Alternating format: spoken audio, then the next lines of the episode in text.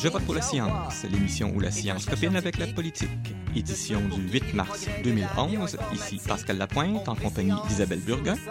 Cette semaine, sommes-nous neurosexistes? Constitue la seule logique, on y parle de génome, de transcriptome et de... Et puisqu'on va parler de femmes et de science, tout d'abord une bonne nouvelle.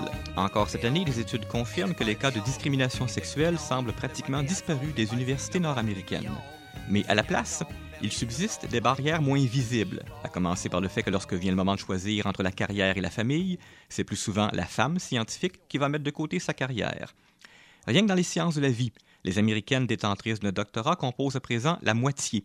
Il y a 40 ans, elles seulement 13 et une étude parue en février à l'Université Cornell, dans l'État de New York, n'a permis de relever aucun cas de discrimination, que ce soit à l'embauche, ou lors de la publication des recherches, ou lors de l'attribution des subventions de recherche. Mais c'est lorsqu'on arrive aux échelons supérieurs que les femmes sont de loin minoritaires. Dans les cas extrêmes, la physique et les maths, elles ne composent que 10% des profs à avoir décroché leur permanence dans les universités américaines. Les auteurs de la recherche de l'Université Cornell font le rapprochement entre l'âge où un prof d'université commence à pouvoir espérer décrocher une permanence et l'âge où ces femmes commencent généralement à vouloir avoir des enfants. Ailleurs, dans les nouvelles cette semaine, on change complètement de sujet. Le gaz de schiste. Si vous êtes parmi les opposants, vous avez de la lecture à vous mettre sous la dent ces jours-ci. Une série d'articles dans le New York Times. On va mettre un lien sur notre site web à www.sciencepresse.qc.ca. La chose qui a probablement frappé le plus l'imagination des lecteurs, c'est la présence de radioactivité dans l'eau qui remonte à la surface après que les compagnies ont fracturé la roche souterraine qui contenait le gaz de schiste.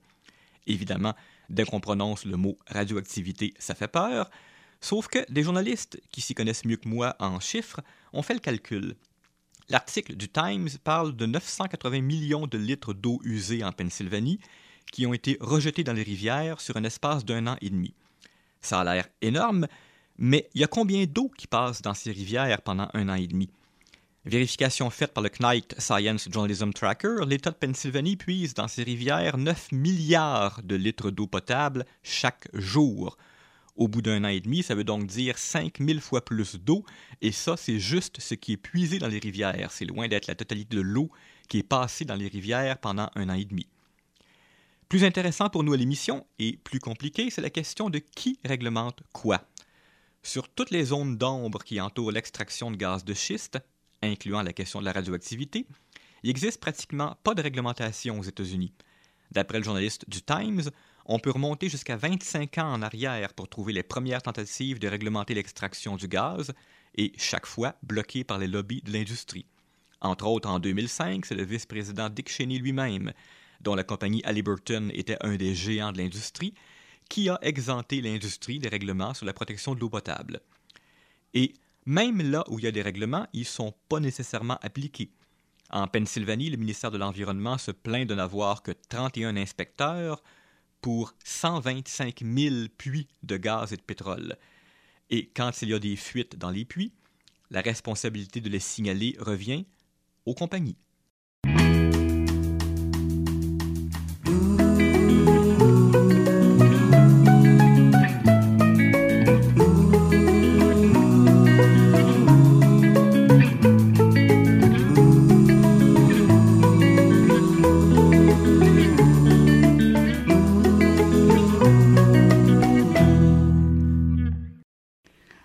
En ce 8 mars, la journée des femmes, nous avons décidé de nous poser la question est-ce que nous sommes, sommes-nous en fait neurosexistes? Parce que les scientifiques mettent souvent trop d'emphase sur euh, les différences, ensemble des différences entre les mâles et les femelles, c'est-à-dire les hommes et les femmes. Donc on voulait savoir justement si ces différences étaient vraiment appuyées sur quelque chose. Pour en parler avec moi aujourd'hui, j'ai Julie Despelteau, une jeune politologue de l'UQAM et féministe qui s'intéresse à la science et plus particulièrement au traitement scientifique et, féministe. Et j'ai en, en, fait au téléphone le professeur Yvon Dallaire, qui est psychologue et sexologue de Québec. Il est conférencier, auteur de nombreux ouvrages, dont Moi aussi, moi plus, Mille et une différences hommes-femmes et son plus récent livre qui s'intitule Qui sont ces hommes heureux, l'homme, l'amour et le couple. Donc bonjour à tous les deux. Bonjour. en fait, les femmes sont souvent plus fragiles au stress, moins capables de s'orienter. C'est ça, c'est les scientifiques qui nous le disent. Sommes-nous neurosexistes? Je vais peut-être commencer avec Julie Despelteaux. Ben, moi, je répondrais euh, oui et non. C'est-à-dire que certaines recherches présentent des euh, résultats qui euh, justement, vont miser sur les différences d'aptitudes entre les hommes et les femmes, notamment des aptitudes cognitives. Mais euh, en fait, euh, depuis les 15 dernières années, sur plus de 1000 recherches qui ont été consacrées aux différences cognitives entre les hommes et les femmes, on se rend compte qu'il y en a seulement une dizaine, finalement, qui soutiennent qu'il y a des différences d'aptitudes. Alors, euh, ce que moi je soutiens, c'est que donc la vaste majorité des recherches ne sont pas neurosexistes, mais qu'il y en a une part minimale qui obtient cependant euh, une couverture médiatique maximale. Et vous, euh, professeur Dallaire? Bon, moi, je crois que la majorité des scientifiques, justement, s'ils sont scientifiques, c'est parce qu'ils font la thèse et l'antithèse. Ils regardent euh, les deux côtés de la médaille. Et la position des recherches en psychoneurologie, en biopsychologie, démontre que hommes et femmes, on est beaucoup plus semblables que différents. En tant qu'être humain, on est beaucoup plus près l'un de l'autre qu'on peut être différent. Les différences sont minimes entre les hommes et les femmes, tant au niveau euh, cérébral qu'au niveau des hormones, qu'au niveau euh, de certains comportements de la sexualité. Et par contre, ces petites différences-là provoquent de grandes ambiguïtés entre les hommes et les femmes. Est-ce qu'on est saute pas tout de suite souvent aux conclusions? Surtout que la plupart des, études sont menées sur l'animal. Et quand on parle de souris femelles et souris hommes, euh, souris mâles, est-ce qu'on peut vraiment faire le pendant avec les femmes et les hommes? Actuellement, avec ce qu'on appelle l'IRMF, euh, les scanners, etc., on est capable d'observer le fonctionnement du cerveau féminin et masculin et on constate, on fait des études directement sur l'être humain et on constate euh, des, bases neurologiques assez différentes. Allez-y. Ben, en fait, oui, il y a des euh, différences cérébrales entre les hommes et les femmes du fait de la sécrétion d'hormones au stade de fœtus chez l'être humain. Mais euh, en fait, ce qu'on se rend compte, c'est que 90% des connexions synaptiques dans le cerveau se font après la naissance, donc se font dans un contexte d'apprentissage, dans un environnement social. Et pour moi, sont donc davantage dues, ces différences-là, à une, à une éducation différenciée qu'à euh, une différence innée. Et je pense que c'est le point d'achoppement entre généralement euh, les théories scientifiques qui qui parlent de différence entre les hommes et les femmes et les théories féministes qui vont euh, beaucoup insister sur ce caractère euh, appris et non inné des différences entre les hommes et les femmes. Qu'en pensez-vous, professeur Dallaire, l'inné, l'acquis ah, c'est le fameux combat qui dure depuis des générations et à, euh, auquel je suis sûr qu'on ne mettra pas fin aujourd'hui. Mhm. Quelle est l'importance de l'inné, quelle est l'importance de l'acquis? Et je pense que c'est un faux débat que de chercher à trouver lequel des deux est plus important. Je crois que l'être humain est une, est une synthèse entre l'inné, qui est une espèce de cadre qui va donner euh, les, tendances, euh, les tendances biologiques, naturelles. Et évidemment, ces tendances-là rencontrent un milieu qui va ou non stimuler euh, le cadre en question. Le fait que les chercheurs euh, soit, surtout en, neurologie, soit majoritairement masculin. Est-ce que ça peut justement influencer notre vision sur les femmes en tant que justement cobaye quand on les étudie, quand on étudie les hommes et les femmes? Julie? Ben, je pense que les croyances par rapport au sexe sont importantes dans euh, notre, notre, notre interprétation et notre traduction de données scientifiques. Euh, ceci dit, on travaille avec des, données euh, scientifiques qui sont tangibles, mais je pense qu'il y a toujours une part de croyance qui se traduit dans l'interprétation des données. Il y avait euh, notamment Emily Martin, une, une, anthropologiste, qui avait montré en quoi les manuels de biologie euh, aux États-Unis dans les années 90 était plutôt sexiste et, misogyne, en montrant notamment comment le traitement des menstruations euh, qui faisait état de pourriture interne, de déchets, d'échecs à la reproduction, euh, transmettait des croyances et des valeurs par rapport aux hommes et aux femmes qui étaient différenciées. Et vous, qu'en pensez-vous, professeur Dallaire? Je suis parfaitement d'accord avec ce que Madame vient de dire. Euh, c'est sûr et certain que, dépendant des époques, la science euh, a des connaissances et la première caractéristique d'un scientifique, ben, c'est la capacité de toujours être capable de remettre en question ce qu'on croit être vrai à une certaine époque. Par exemple, au, à la fin du 19e siècle, on avait mesuré que le cerveau moyen d'un homme pesait entre 150 et 200 grammes, 250 grammes de plus que celui de la femme. À partir de là, on a, émis l'hypothèse que les hommes étaient plus intelligents que les femmes. Sauf que quelques décennies plus tard, on s'est rendu compte que dans un même, euh, euh, même centimètre cube de cerveau masculin et féminin, que le cerveau de la femme est plus dense. Il y a plus de neurones à l'intérieur d'un même volume. Et là, donc, on est obligé de remettre en question l'hypothèse qu'on faisait euh, quelques décennies auparavant.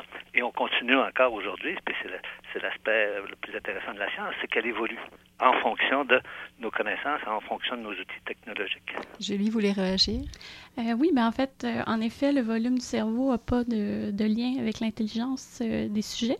Mais une autre chose que je que je trouve importante de, à souligner, c'est le fait que le, la mesure du volume du cerveau demeure encore à ce jour imprécise et que euh, les cerveaux des hommes et des femmes, on a toujours de la difficulté à mesurer si l'un est plus volumineux que l'autre, notamment en raison du fait que la taille du cerveau varie en fonction de la taille du corps et exact. que les femmes sont généralement un peu plus petites que euh, les hommes.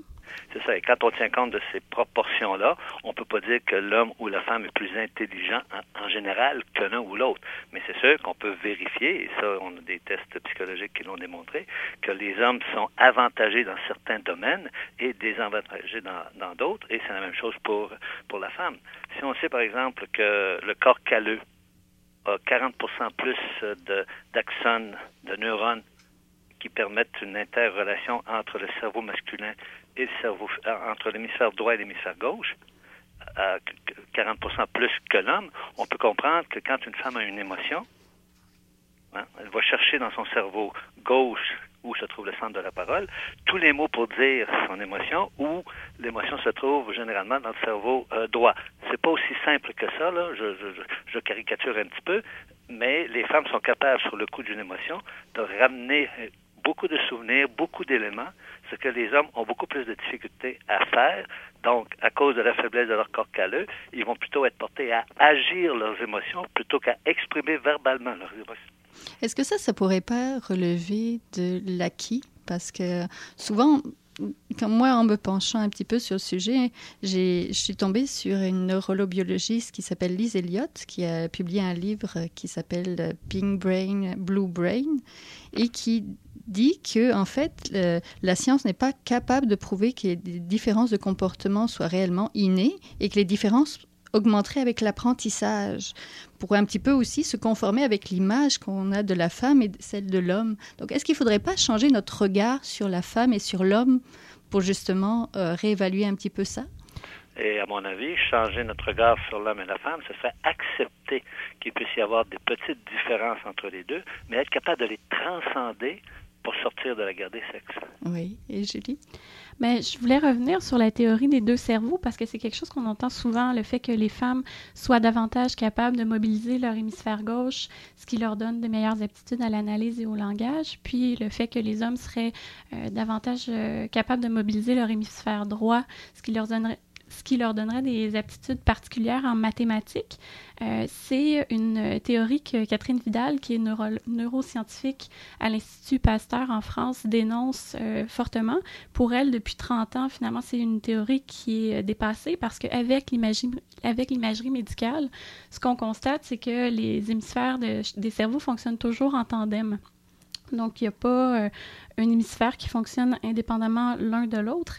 Puis, euh, par ailleurs, euh, euh, les, écarts dans les aptitudes qu'on a mesurés à l'aide de ces euh, recherches-là ont montré que dans les 20 dernières années, les, les, écarts de performance entre les hommes et les femmes décroissent. Donc, c'est-à-dire que il y a 20 ans, les écarts pour, aux aptitudes pour les mathématiques et le langage étaient plus forts, étaient plus grands, et que maintenant, c'est moins le cas aujourd'hui. Il faudrait faire des parallèles avec l'éducation, l'accès à l'éducation et Des des, sciences euh, des femmes aussi. Moi, je Aucun voudrais- doute que le milieu euh, environnant va influencer le développement du cerveau. Euh, mais il y a quand même certaines limites à ce développement-là. On peut pas, euh, on peut bien apprendre euh, aux singes à utiliser des ordinateurs et on se rend compte que les singes ont des capacités euh, mnémoniques fantastiques, meilleures que ceux des, humains, mais à date, on n'est pas encore capable de leur apprendre à parler et à communiquer comme nous on le fait. Oui, on manque de communication avec les singes. Ma dernière question pour tous les deux. Que faut-il pour que les hommes et les femmes deviennent égaux? Je ne sais pas si c'est souhaitable. Lorsque la science aujourd'hui se penche sur eux, est-ce que c'est souhaitable? Et est-ce est qu'est-ce qu'il qu'est-ce qu'il faudrait à ces scientifiques-là pour qu'ils voient peut-être un peu plus de manière égalitaire les hommes et les femmes cette journée internationale de la femme? Ben, pour moi, ce serait d'arrêter de véhiculer par les recherches scientifiques différentes croyances par rapport au sexe, que ce soit le sexe masculin ou le sexe féminin, et d'essayer d'avoir un point de vue qui est davantage objectif sur les données scientifiques qu'on étudie. Euh, Aujourd'hui, avec euh, les, dernières recherches en biologie, ce qu'on se rend compte, c'est que la notion même de sexe biologique est remise en question. La, distinction, euh, la bicatégorisation entre hommes et femmes est mise à l'épreuve par différentes positions intersexuées, donc de sujets qui sont ni hommes ni femmes. Et quand on transpose dans les études en neurosciences le fait qu'il y a une variable sexuelle, finalement, ce qu'on nie, c'est les dernières années puis les derniers développements euh, scientifiques qui montrent que cette variable-là est beaucoup plus euh, insaisissable que ce à quoi on s'attend euh, dans le sens commun. Qu'en pensez-vous, professeur Dallaire? Un peu plus d'égalité, est-ce que ce serait souhaitable? Oui, c'est souhaitable et je pense qu'on y arrive de plus en plus, mais il faudra faire attention de ne pas prendre des codes d'espèce pour la loi générale.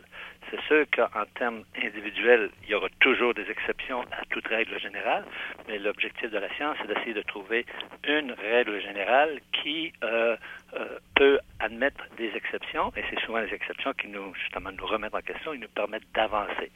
Moi, je n'ai aucune difficulté à accepter que nous soyons égaux et différents Entendu. quelque peu différents. On est très on est beaucoup plus semblables, je répète ce que j'ai dit au début, on est beaucoup plus semblables que différents, mais moi personnellement, je n'ai aucune difficulté à accepter que ma partenaire soit mon égale, mais quelque peu différente de moi. Merci à tous les deux. Bienvenue. Merci.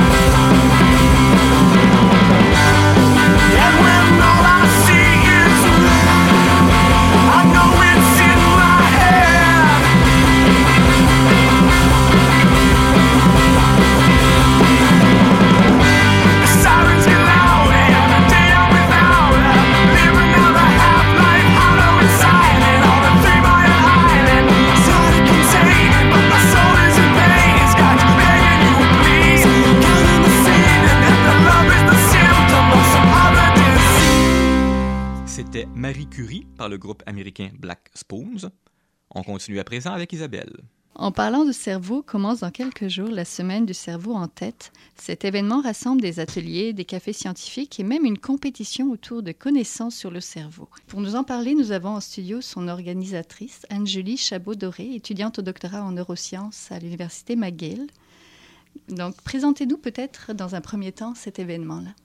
Euh, oui, la semaine Cerveau en tête, c'est en fait un événement d'envergure internationale qui a été lancé par la euh, Dana Alliance for Brain Initiative. Euh, en, en, fait, c'est l'intention, c'est d'envoyer des gens qui étudient le cerveau pour parler de leurs recherches et des découvertes sur le cerveau au public général.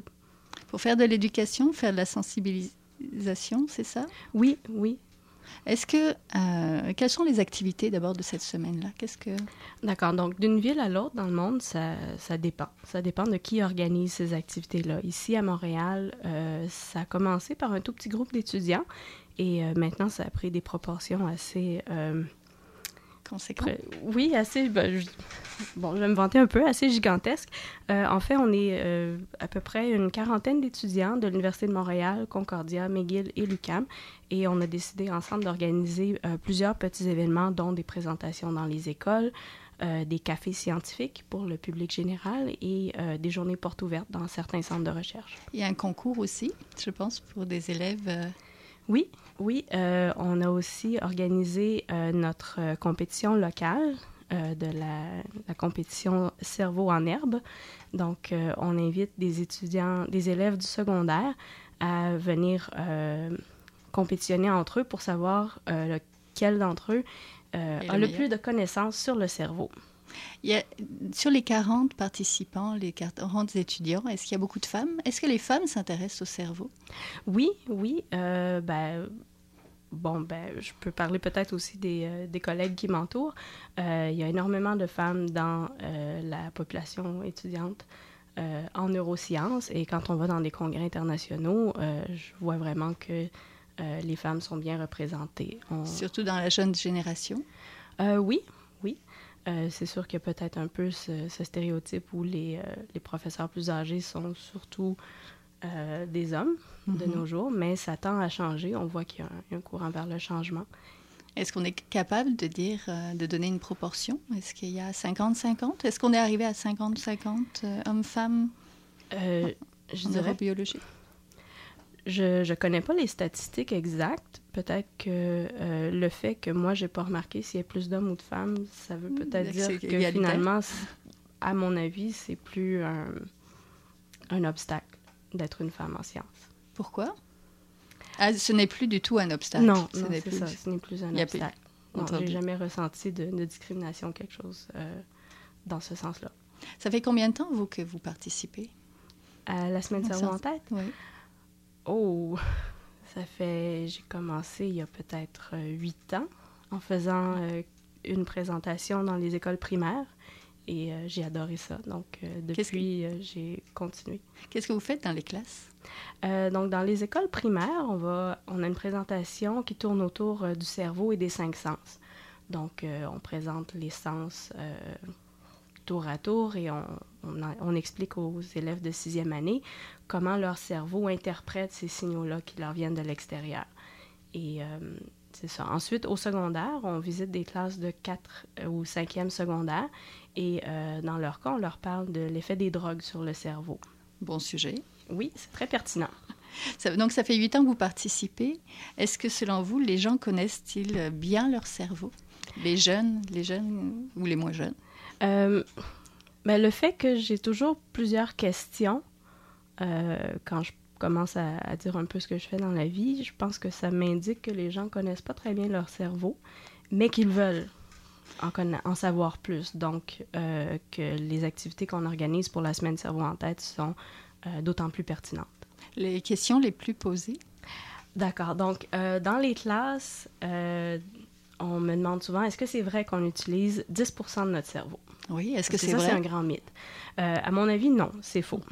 Euh, parce que euh, si on prend par exemple quelqu'un qui a un accident cérébrovasculaire et qui va perdre une partie de son cerveau, mais on voit qu'il y a des fonctions qui ne reviennent pas. Donc, si c'était vrai qu'on utilisait seulement 10% de notre cerveau, de perdre Juste une quelques petite partie de notre cerveau ne devrait pas avoir d'effet.